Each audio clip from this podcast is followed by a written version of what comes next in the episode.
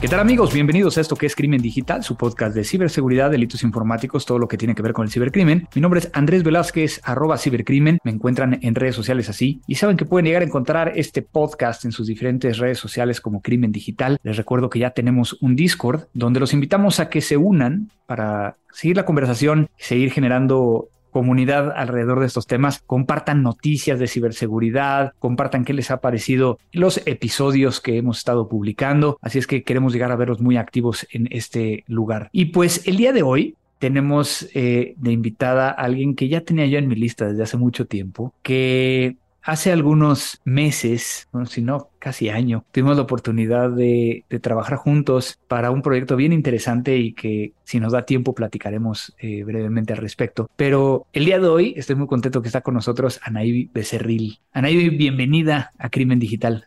Hola, muchísimas gracias. Al contrario, felicidades de nuevo y muchísimas gracias por la invitación. Para mí es, es un gusto y un honor estar aquí contigo y, con toda tu audiencia. No, al contrario, al contrario. Y, otra abogada dentro de este podcast y que hace rato, antes de entrar al aire, eh, decías en broma algo que te comentó un amigo en común de que en qué momento llegaron a quitarnos el tema de ciberseguridad los abogados y, y me encantó tu respuesta y ojalá puedas llegar a compartir eh, esta respuesta al final de, de tu presentación. Eh, me gustaría que te presentaras qué haces y particularmente cómo entraste a este medio, contestando, ¿no? ¿En qué momento llegaron a quitarnos el tema de ciberseguridad los abogados? Yo soy, bueno, me dijiste abogada, este, uno de, mis, de mis temas de interés son los derechos humanos.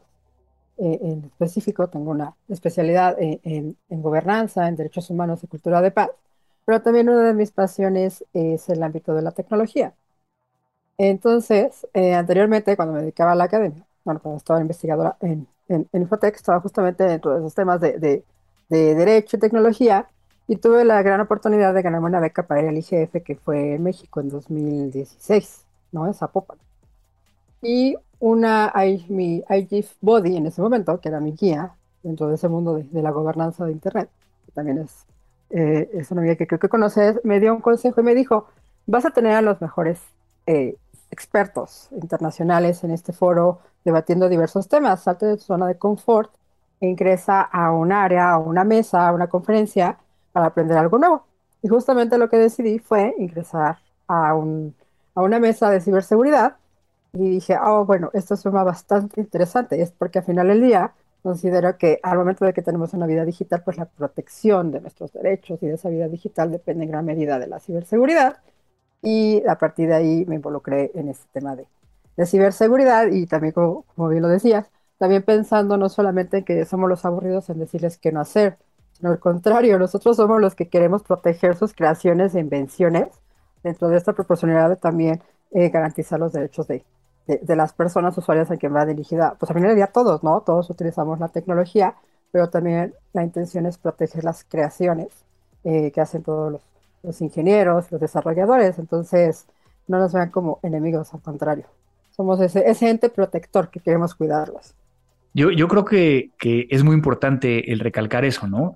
Que, que son diferentes perspectivas, que son diferentes eh, y complementarias entre sí para, para lograr que, que, esto cambie. A lo mejor muchas veces cuando, cuando unimos un abogado con, con un especialista en ciberseguridad, eh, se puede llegar a ver como el abogado de empresa, ¿no? El, el, el, de corporativo, pero también tenemos datos personales, pero también tenemos toda la parte de las iniciativas de ley para generar un marco. Y tú acabas de decir muchos otros, ¿no? El tema de, de derechos humanos, que creo que muchas veces los, los de ciberseguridad, los que nos dedicamos a esta, esta materia, poco entendemos de la parte de derechos humanos y ciberseguridad. Y, ahí eh, hay una, una forma en que me gustaría llegar a iniciar esta plática, que tiene que ver con, tenemos que hablar de derecho a la ciberseguridad o derecho de la ciberseguridad. Que, que hay una gran diferencia entre esos puntos. ¿Por dónde, por dónde empezar a, a, pegarle?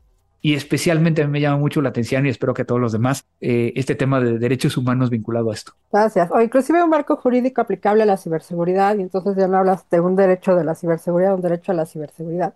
Creo que en, los últimos en los últimos años se ha hablado mucho justamente del tema de, COVID y cómo transformamos nuestro mundo nuestra vida digital.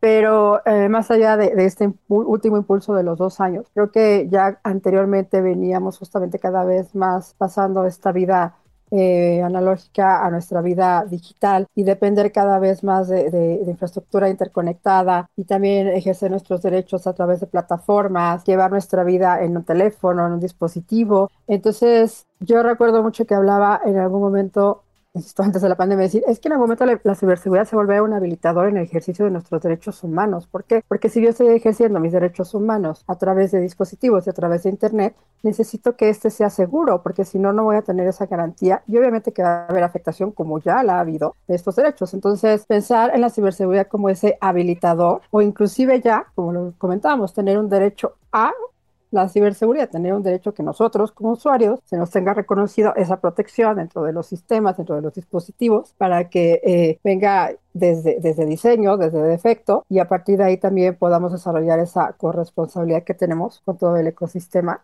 en materia de ciberseguridad. Pero creo que aquí la importancia es que al final del día la ciberseguridad ya no es un tema que es meramente jurídico, ya no es un tema meramente técnico, es un tema que habla inclusive de, temas de diplomacia, es un tema que se encuentra relacionado con valores democráticos, es un tema que, insisto, ha salido de, de, ciertos sectores y ahora hablamos de, de, la ciberseguridad en esa relación con derechos humanos, de la ciberseguridad, de la protección de la dignidad humana. Y creo que el amplio debate internacional que hay sobre la ciberseguridad, más allá también del, nacional que podamos tener, refleja mucho justo este deseo de todas las partes interesadas en, en reforzar la estabilidad y la seguridad. Hacías referencia tú hace un rato de que, bueno, sí tenemos responsabilidades diferentes, pero al final del día son complementarias. Todos queremos que los dispositivos, todos queremos que el ciberespacio funcione eh, en aras de la paz internacional y, en aras del desarrollo y que cada persona obtenga lo mejor de, esta eh, transformación digital y de esta economía digital. Entonces, creo que es muy importante verlo, verlo con ese, ese efecto. Y uh, regresando a tu pregunta, sí creo que en este este momento se está transformando, se está forjando este derecho a la ciberseguridad, en donde en algún momento podamos aspirar a que este también sea parte como la seguridad pública para el ejercicio de nuestros derechos humanos, sea parte de, de, este ecosistema que nos ayude y nos garantice el ejercicio de nuestros derechos y el respeto a la dignidad humana, que es básico, ¿no? Cualquier derecho. En el año 2020, eh, Antonio Guterres, eh, que bien sabemos eh, está en las Naciones Unidas, comentó que las nuevas tecnologías normalmente son utilizadas para violar derechos. Y esto normalmente sucede en el nombre o, por una falta de ciberseguridad y entonces ciberseguridad se convierte en un problema de derechos humanos. A mí me cuesta mucho trabajo el entenderlo así o el verlo así cuando ni siquiera nos hemos puesto de acuerdo en que el tema si el Internet es un derecho humano, si no es un derecho humano, y luego cuando le agregas esta parte de ciberseguridad, a lo mejor una visión que, que muchas veces tenemos sesgada de los, de, por parte de, de, de los que trabajamos en la iniciativa privada tiene que ver con, pero es que yo lo veo únicamente dentro de una organización y no lo veo hacia afuera como tal. Y luego viéndolo desde una perspectiva a lo mejor de gubernamental, ¿no? O lo que debería de estar haciendo cada uno de los estados, también tengo a lo mejor un poco de sesgo desde la perspectiva de, pero una cosa es ciberseguridad y otra cosa es eh, derecho informático y, tener tipificado aquellas conductas que, afectan y entonces haya todo un sistema dentro de, esto. ¿Por qué es tan difícil el, poder llegar a tratar de aterrizarlo y, cómo, cómo se lo explicarías a los que nos están escuchando para que realmente lo veamos como un derecho? Justo como lo decías, eh, y creo que no solamente lo, decía el secretario de Naciones Unidas, sino también dentro de foros internacionales, en el seno de Naciones Unidas se ha comentado, ¿no? Cómo algunos actores eh, maliciosos, ya sean estados, no estados, utilizan el ciberespacio, utilizan las tecnologías, eh, pues con fines contrarios a lo que puede ser el respeto a los derechos humanos o la Carta de Naciones Unidas. Pero él también señalaba que la tecnología debe ser repensada pensando en la persona, debe estar centrada en la persona, que creo que también es uno de los principios con los cuales siempre buscamos desarrollar esta tecnología. Y creo que aquí hay que considerar varios temas. Entiendo que como desarrolladores eh, que, que, que el sector técnico son como justamente estos gestores de, de, estas, de esas bases de datos o de esta tecnología, pues al final lo que van a buscar es generar un producto, pero creo que también es importante considerar que cuando se utilizan, por ejemplo, datos personales, detrás de cada dato personal va a estar una persona. Y el hecho de que haya alguna vulneración eh, o brecha de seguridad que afecte o que exponga cierta información de una persona va a tener una afectación distinta en cada uno de ellos, ¿no? Pero así de la misma forma que yo puedo utilizar tu plataforma o tu sistema para beneficiarme, pues obviamente que a partir de la información que tienes también puedo tener yo un impacto negativo. Otros sistemas, sabemos que eh, ejemplo, hace, hace ahora con, con, la epidemia de COVID, se dio el tema de que algunos, pues sabemos que los hospitales también están interconectados, sabemos que el software de terapia intensiva también se encuentra conectado al del hospital y empezó a haber ciberataques para los hospitales. Entonces, imagínate una persona que esté, cuya vida dependa de, de estas máquinas, esté conectado al software y que tenga un ataque exitoso, pues obviamente que puede llegar incluso a impactar en vidas humanas. La infraestructura crítica, la infraestructura crítica está cada vez más interconectada, cada una de ellas, en donde me acuerdo que eh, estaba leyendo de que va a ser muy difícil impactar una parte del sistema sin tener este efecto a lo mejor en cascada.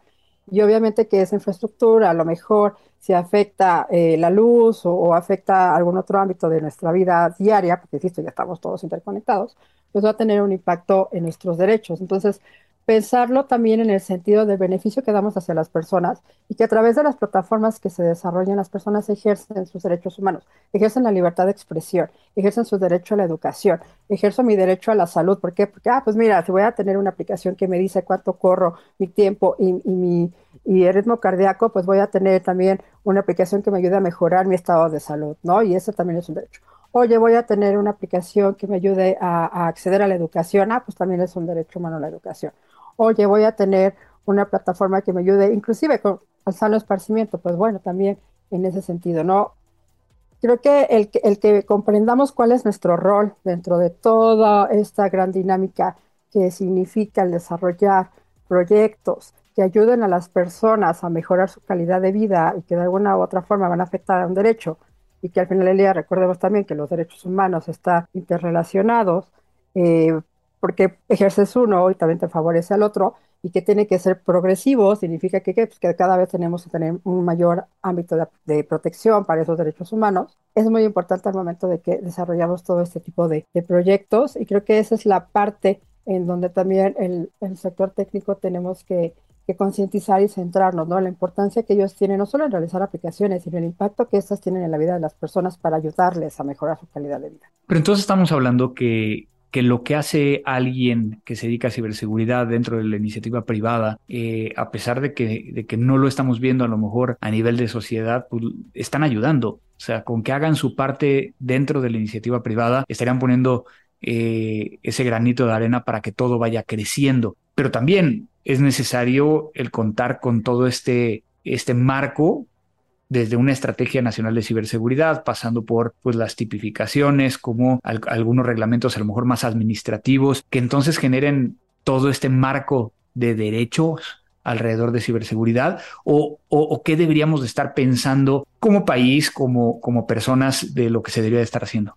Comenzó la pandemia, migramos al abruptamente algunos, otros no tanto, a este mundo digital. Me acuerdo que alguna vez pensaba, dije, bueno, es que los médicos están salvando vidas en hospitales y son nuestros ángeles que salvan vidas y las enfermeras salvan vidas en, en hospitales. Pero también el sector técnico se volcó a mantener sociedades, personas, escuelas, empresas, gobiernos a pie ¿Por qué? Pues porque tuvimos que digitalizar, tuvimos que migrar a, a depender de redes de la empresa a, o redes de la organización, a redes de casa, a capacitar a las personas, a brindar servicios, a conocer justamente, obviamente, todo lo que estábamos expuestos. Creo que ahí es justamente donde destaca la importancia que tiene el sector técnico, ya sea privado, ya sea público, que al final yo puedo estar en un ente privado, pero a lo mejor uno de los servicios que presto tiene un impacto en el ente público y viceversa, eh, insisto, por la interconectividad que tienen todos los sistemas. Y creo que insisto que es bien importante que conozcamos cada una de, de esas atribuciones que tenemos. Y respecto a lo que comentabas, sí necesitamos una estrategia. ¿Por qué? Porque al final una estrategia de forma general te va a decir cuáles son tus principios, cuáles son tus objetivos, hacia dónde quieres llegar, cómo vas a llegar a corto, mediano y largo plazo. Sí necesitamos ese mapa de ruta. Obviamente que lo necesitamos. Necesitamos una coordinación, necesitamos que todos sumemos esfuerzos, porque es muy importante reconocer que una, un solo stakeholder, una sola parte interesada no va a poder hacerlo. Necesitamos el esfuerzo de todos. Pero también es muy importante tener un marco jurídico que brinde certeza y que no sea ambiguo. ¿no? Sobre todo eh, en el ámbito jurídico, esas ambigüedades son las que muchas veces son la diferencia entre que pueda llegarse a, a tener tipificación del delito y a lo mejor lo que, a lo que no pueda llegarse a tener. Y otro punto muy importante, al final del día, reconocer que la legislación que ya tenemos, por ejemplo, la legislación de datos personales, no está ahí, porque ese es otro tema, no está ahí para decir que no pueden hacer, sino al contrario. Y creo que el, eh, uno de los considerandos del Reglamento General de Datos Personales y en su momento la directiva de la eh, Unión Europea hacía referencia, los datos personales o los datos están para servir a la humanidad. Lo único que estamos estableciendo son esas reglas de cómo estos datos van a servir a la humanidad. ¿Para qué? Para no violar justamente los derechos de los titulares, ni sus derechos, ni sus libertades fundamentales, pero por otro lado que beneficien a todo el desarrollo, que beneficien a la, innovación. Entonces, encontrar ese equilibrio con esas reglas que, insisto, beneficien a todos, es uno también de los puntos claves que nosotros necesitamos desarrollar. Cuando te escucho, me queda muy claro, ¿no? Y, y creo que estamos haciendo ciertas acciones que son correctas pero cuando volteo a lo que está sucediendo realmente en los países de América Latina, porque tenemos pues, escuchas que, tenemos en toda América Latina, en España, en Italia, en Estados Unidos, estamos viendo una situación completamente diferente y en muchos de los casos también tiene que ver con el hecho de que el Internet pues no tiene jurisdicciones y empezamos a, tener que hablar de una forma completamente diferente. ¿Qué, ¿Qué tenemos que empezar a pensar como abogados, como ingenieros sobre este elemento de que queremos llegar a, buscar cómo establecer estos, no quiero decirle controles, pero estas estrategias cuando tenemos esta, esta gran gran reto, ¿no? De, de, no tener jurisdicciones y entonces, ¿desde dónde, ¿desde dónde le pegas? Porque es un problema que es mundial, pero también es un problema de cada uno de los países, pero no sabemos ni por dónde. Creo que uno de los marcos importantes es la colaboración, la colaboración y la coordinación de, de esfuerzos. Como bien lo dices, todos los países no tenemos una regulación única, hay disparidades, hay disparidades también en el desarrollo de capacidades, eso, eso no, es un secreto, pero creo que el que conozcamos el marco jurídico que nos aplica, ese es su primer paso. Eh, a partir de ahí también ir conociendo eh, los marcos con las empresas, que tenemos otras relaciones, dentro de qué contexto se, se están desarrollando, al final del día, y creo que sobre todo sucede mucho en el sector privado, ¿no? Que cuando tienes reuniones con otras empresas para empezar a desarrollar proyectos, empiezas a conocer el marco jurídico, empiezas a preguntarles justamente sobre cuáles son los riesgos de esos proyectos. ¿Por qué? Porque lo que vas a buscar es que esa coordinación que estás desarrollando no tenga un impacto negativo en el otro país. Entonces, creo que es muy importante que todos conozcamos ese ámbito. Insisto, no vamos a volver a, a los ingenieros, abogados ni viceversa, pero necesitamos encontrar esos puentes de colaboración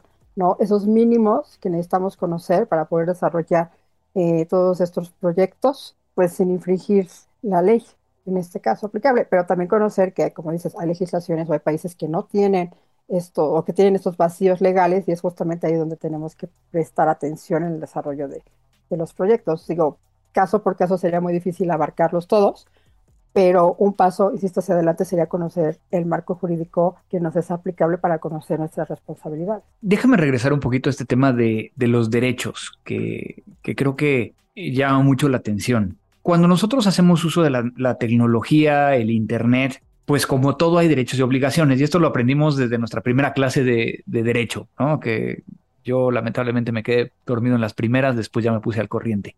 Pero entonces tiene que haber una base antes de ciberseguridad. No podríamos llegar a hablar de derecho a la ciberseguridad o de la ciberseguridad sin antes tener otros derechos vinculados a tecnología? Al final del día, los derechos humanos son interdependientes. Es muy difícil que, ejerzas uno o, que no puedas ejercer uno y que te afecte en otro sentido. Entonces aquí creo que vale la pena recordar algo. Primero, eh, digo, hay un reconocimiento de que los derechos humanos deben garantizarse tanto en el mundo offline como en el mundo online, ¿no? Y eso ya es un plus.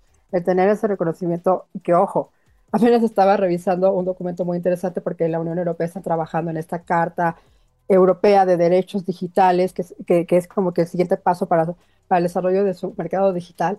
Y hacía, hicieron una encuesta en donde el 40, 39% de las personas encuestadas decían que no sabían que sus derechos humanos deberían garantizarse tanto en el mundo online como en el mundo offline, y eso también es un gran problema, porque si estamos buscando ejercer o que la gente tenga garantizado el ejercicio de estos derechos y no lo sabe, pues obviamente que, que, estamos fallando ahí en ese conocimiento, como bien lo dices, yo no sé que mis derechos deben estar garantizados, yo no sé que debo tener marcos efectivos en donde yo pueda acudir para que mis derechos se protejan, entonces obviamente que eso pues ya es una limitante en sí, el democratizar esos derechos, que es muy importante para que también las personas los ejerzan en su mundo offline. Y a partir de ahí, pues bueno, también ha habido reconocimientos en ese sentido, eh, que más allá de lo de acceso a Internet, como nosotros lo tenemos en el artículo sexto, que eh, el Estado debe garantizar el acceso a las tecnologías, incluyendo Internet y banda pero de ese artículo sexto recordemos que está inserto dentro de la bueno, ese párrafo tercero, perdón, está inserto dentro del artículo sexto que hace referencia al buscar y acceder a información por cualquier medio. Entonces ahí te está reconociendo que uno de mis derechos humanos es el acceder a información por cualquier medio. Uno de los medios más comunes actualmente para acceder a la información es Internet. Por lo tanto, es que justamente se encuentra ese reconocimiento ahí. E insisto, al final del día se van a ir hilando con otros derechos. Muy importante, al final los derechos humanos emanan de la dignidad de la persona y para que la persona, o uno de los principales puntos que tenemos para proteger la dignidad de la persona es eh, pues que no se le afecte ni físicamente, que se respete su derecho a la vida, que se respete su integridad, que se respete su libre desarrollo de la personalidad. Entonces, a partir de eso y la interacción que tenemos nosotros con Internet y con estos dispositivos, es que vamos haciendo justamente ese hilo de cómo vamos a ir ejerciendo nuestros derechos humanos a través del Internet, ¿no? Entonces, necesitamos aplicar justamente ese enfoque de derechos humanos para facilitar y ampliar el acceso a Internet, pero también sumar esas medidas en torno a la confianza de Internet, en torno a la seguridad de Internet. Tenemos nosotros, en, ahorita estaba pensando en la legislación, por ejemplo, de niñas, niñas y adolescentes, en la Ley General de Niños, Niños y Adolescentes, donde dice que van a tener acceso a las tecnologías de la información y la comunicación y que también deben tener acceso al uso seguro de Internet. Entonces, ahí ya tenemos para los niños, niños y adolescentes el reconocimiento del uso seguro de Internet. Estamos buscar cómo les vamos a garantizar ese uso seguro de Internet. Pues bueno, obviamente que tienen que desarrollarse a partir de ahí ciertas políticas en donde ellos se les pueda, eh, eh, ellos puedan ejercer este uso seguro de Internet. De esa misma forma que ellos lo tienen reconocida y nosotros también deberíamos tenerlo aquí. Esa forma segura en que podemos utilizar Internet para ejercer nuestros derechos y insisto, muy importante, todos están relacionados y más importante aún, la progresividad. ¿Por qué? Porque una vez que se me reconozca cierto nivel de un derecho, por ejemplo en Internet, se me tiene que reconocer la siguiente ocasión más, no ir hacia atrás. No son regresivos, son progresivos. Entonces, si ya tenemos nosotros reconocido el derecho de acceso a las tecnologías de Internet en la Constitución, pues podríamos buscar ir más allá, decir, bueno, ahora garantízame también ese uso seguro de Internet. Ojo, que el hecho de que esté en la Constitución no significa que esté todo. A partir de ahí tienen que desarrollarse políticas públicas y tienen que ver quiénes van a participar y cómo van a participar, que esa es la otra parte de echar a andar la maquinaria. Pero sí creo que es muy importante el empezar a echarla a andar. Y eso está en cada uno de los ciudadanos. Y regreso, si nosotros no sabemos que nuestros derechos deben estar garantizados ahí, pues va a ser muy difícil que podamos ejercerlos y muy difícil que podamos ir buscando este mayor reconocimiento. Y aquí tiene una pregunta que yo creo que muchos de nosotros nos hacemos. ¿Por qué normalmente vinculas a que un eh, tener derecho significa que es gratis? ¿Que tener derecho significa que sea gratis? Por ejemplo, ¿cuántas veces hemos visto, no? Es el derecho al Internet. ¿Eso significa que sea gratis para todos? No necesariamente. O sea, pero ¿por qué tenemos esa, e, eso tan, tan eh, eh, pues al alcance y es lo que más escuchamos.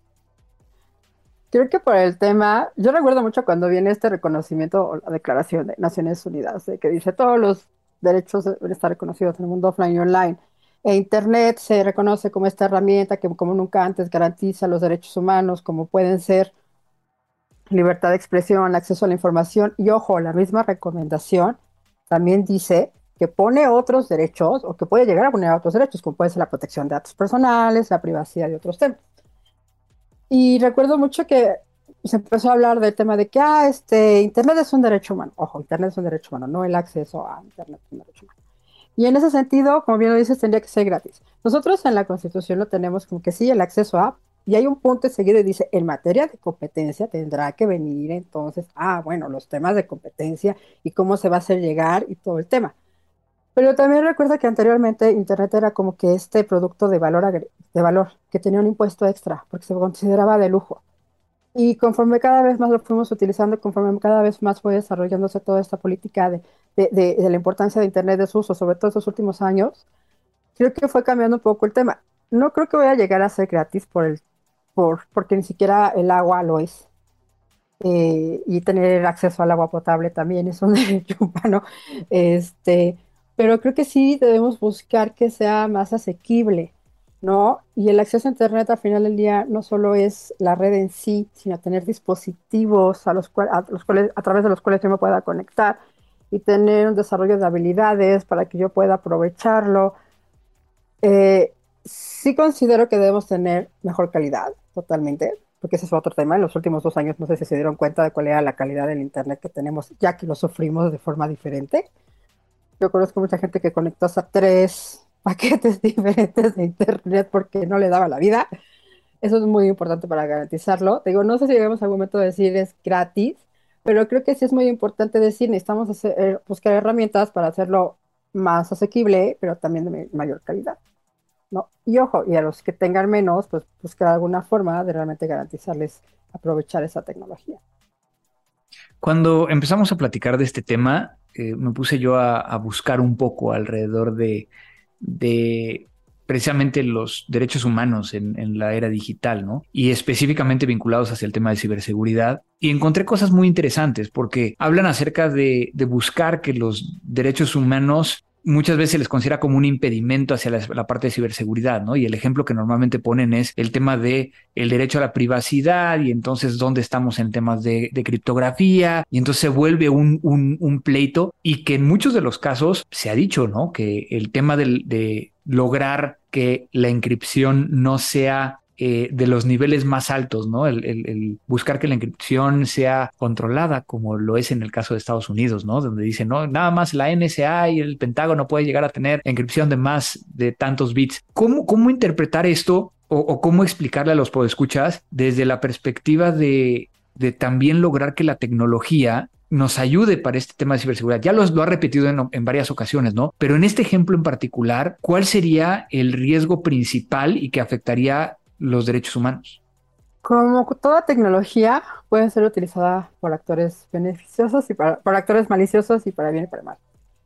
Yo considero que el cifrado en sí, el cifrado no debería prohibirse, porque tenemos muchos ejemplos de que a través de comunicaciones cifradas o a través de, de redes protegidas, activistas en materia de derechos humanos han podido denunciar lo que sucede en sus países sin que su vida corra riesgo. Entonces es un muy gran ejemplo que tenemos. ¿Cómo nos enteramos de muchas noticias en regímenes autoritarios?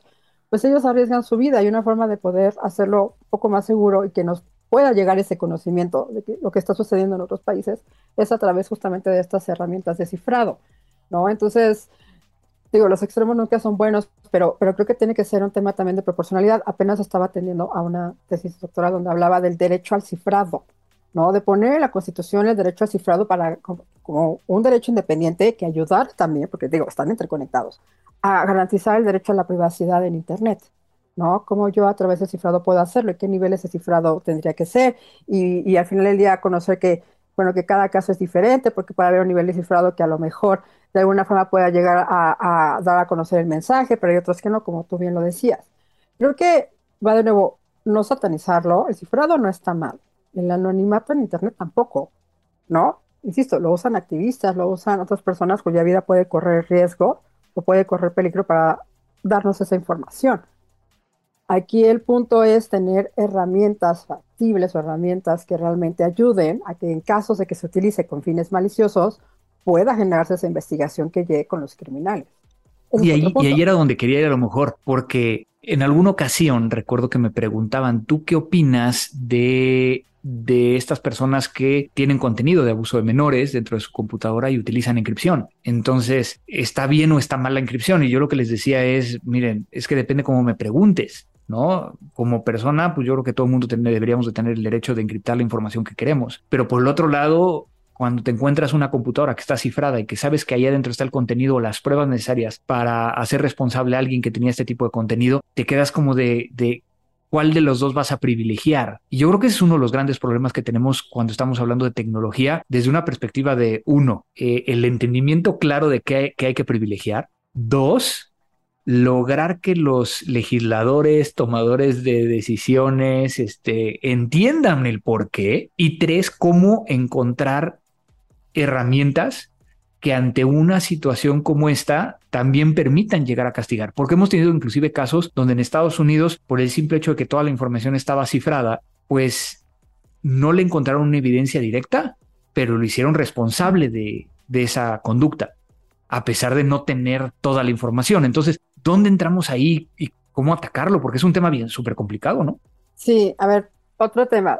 Hablamos de derechos humanos, pero también hay que reconocer que los derechos humanos no son absolutos, existen restricciones, pero ojo, estas restricciones no deben ser arbitrarias, deben estar previamente establecidas en la ley, que es justamente el ejemplo que decías, bueno, sí, ha cifrado, pero yo también sé que la ley establece que es ilegal tener contenido eh, de, niños, niños y adolescentes eh, de pornografía, pues bueno, va a existir una orden, va de nuevo, debe estar eh, o debe justamente darse a través de una base de legitimidad, debe ser proporcional a, lo que se determine a la medida, a la necesidad que haya, y a través de esta orden judicial yo puedo llegar y decir, bueno, necesito yo acceder a tu computadora, pero va de nuevo, es con base a, o tiene fundamento legítimo, no es una forma arbitraria, y eso es donde tenemos que buscar este equilibrio.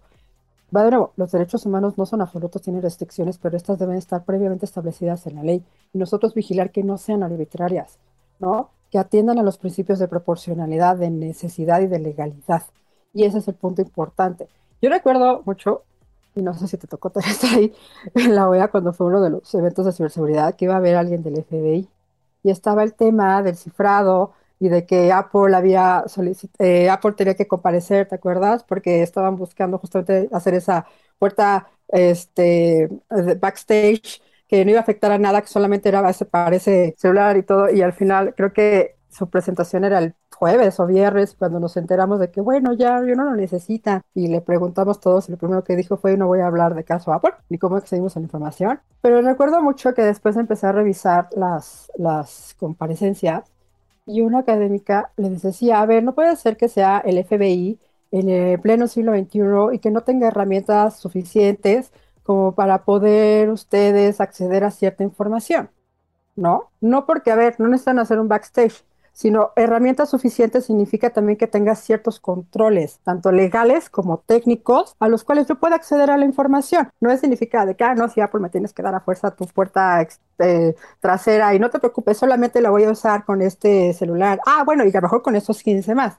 No, pero también tener esa base legítima que les ayude. Eso, eso es un conjunto de herramientas. Entonces, creo que aquí también aplica. Sí es importante el combate al, crimen, yo no lo digo que no, sobre todo cuando son temas de niños, niñas adolescentes, sobre todo cuando son temas de, que inclusive, por ejemplo, puntos de georreferenciación o, eh, que necesitas localizar a una persona porque su vida corre riesgo porque ha sido secuestrada. Sabemos que hay inseguridad tanto en el mundo físico como en el mundo online, pero va de nuevo, deben estar sobre bases legítimas, no debe ser establecido con, este, de forma arbitraria. Y eso es lo que nosotros necesitamos cuidar que tanto los operadores jurídicos tengan esas herramientas, tanto a nivel técnico también tengan esas herramientas, pero cuidar que no sean arbitrarias y que sean proporcionales, porque esa pequeña línea entre seguridad y privacidad que siempre va a estar ahí, este, depende de nosotros ese cuidado, ¿no? E involucrarnos en, en, ese punto.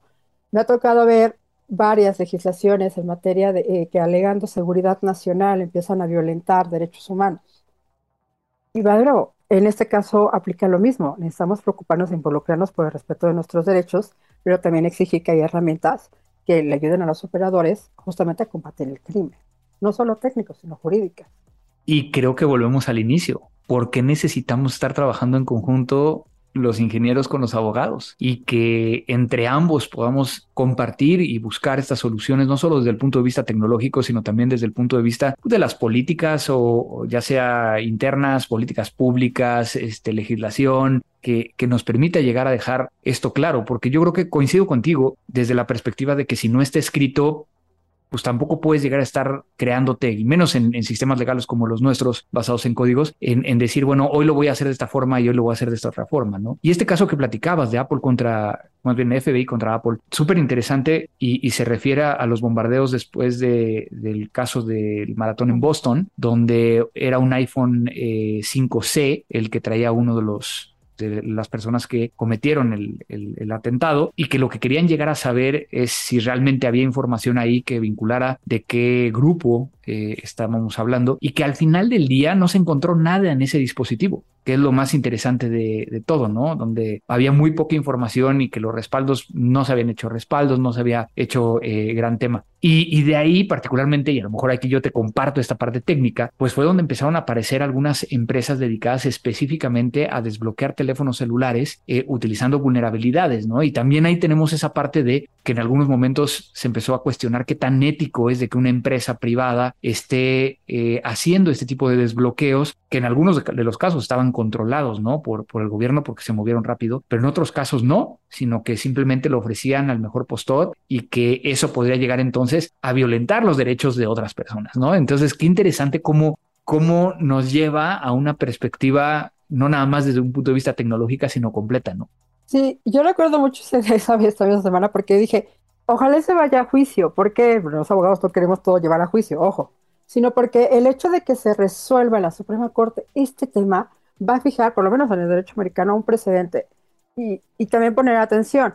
Muchas veces entre cortes, si bien no son vinculantes, quitando la Corte Interamericana que nos corresponde a México, pero ese diálogo jurisprudencial que hay entre cortes de que, ah, pues la tendencia en la Unión Europea es esta, ¿no? Y la tendencia en la Corte Interamericana de Derechos Humanos es esta. Ah, bueno, y a lo mejor es el presidente de Estados Unidos, y a lo mejor yo puedo revisar, no, ojo, no porque sea vinculante aquí en México ni nada, pero es un caso que yo puedo revisar cómo se aplicó eh, sobre todo a nivel técnico, donde los estándares para ustedes, creo que esa comunicación es más internacional que, como habías dicho, las jurisdicciones.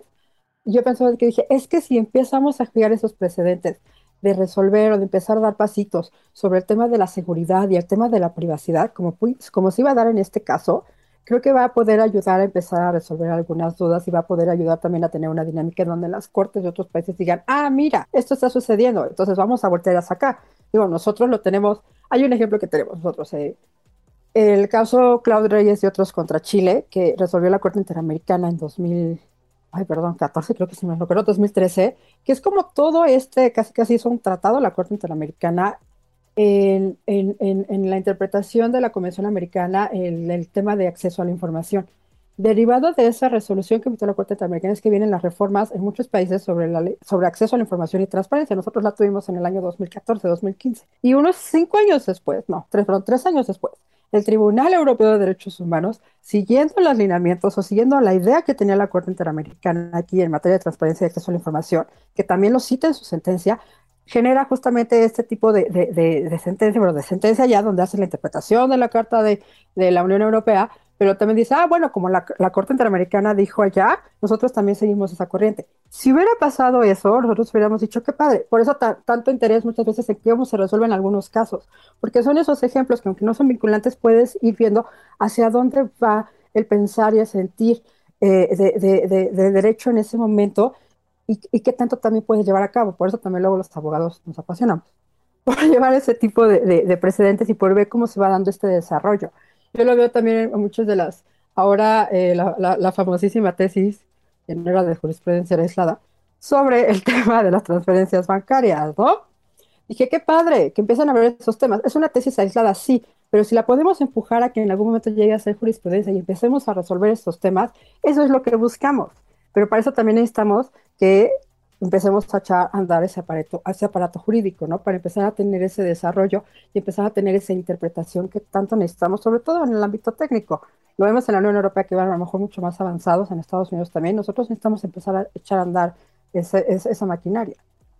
Pues qué interesante charla y, por lo menos yo me voy un poquito más eh, voy a decir tranquilo, ¿no? Eh, desde la perspectiva de, de, que creo que ahora entiendo un poquito más hacia dónde tendríamos que ir, pero también me quedo un poco intranquilo desde la perspectiva de hay mucho que hacer, porque las tecnologías digitales presentan muchos desafíos y lo estamos platicando ahorita desde diferentes perspectivas, tanto nacionales, internacionales, y, y estos desafíos, pues es un desafío directamente no solo hacia la ciberseguridad, sino a los derechos humanos y que van a requerir que, gente como tú sigan eh, investigando y sigan haciendo cosas alrededor de, esto, ¿no? Hasta que el tema de ciberseguridad y los derechos humanos no se entiendan y se traten como complementarios y, se refuercen mutuamente, ambos estarán sufriendo lo que estamos sufriendo y lo que estamos sufriendo ahorita, ¿no? Que a veces es el tema de, híjole, ¿y ahora para dónde? Quiero agradecerte mucho la oportunidad de, platicar contigo. No sé si quieras compartir algún, algún, eh, alguna idea final como para cerrar este episodio y también tus redes sociales para que te puedan llegar a, contactar.